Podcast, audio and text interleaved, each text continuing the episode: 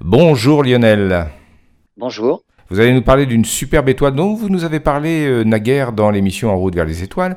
C'est Bételgeuse. Et eh oui, Bételgeuse, hein, c'est une magnifique étoile orangée de la constellation d'Orion qu'on peut observer en hiver. Elle a connu une impressionnante diminution de luminosité, hein, fin 2019, début 2020, à cause d'un phénomène qui a été identifié comme l'expulsion d'un nuage de poussière qui a en partie en fait occulté l'étoile à l'époque. Depuis, l'étoile a retrouvé tout son éclat, mais même mieux, Actuellement, elle est 50% plus lumineuse qu'à son habitude. Alors tout le monde sait que Betelgeuse est une étoile géante, rouge, massive, qui finira un jour par exploser en supernova.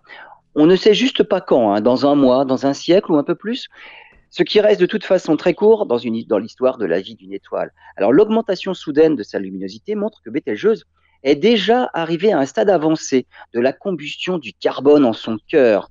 Et à ce stade, tout s'accélère. Elle sera la prochaine supernova de notre Voie lactée, brillante comme 10 milliards de soleils, visible même en plein jour, visible même depuis les autres galaxies.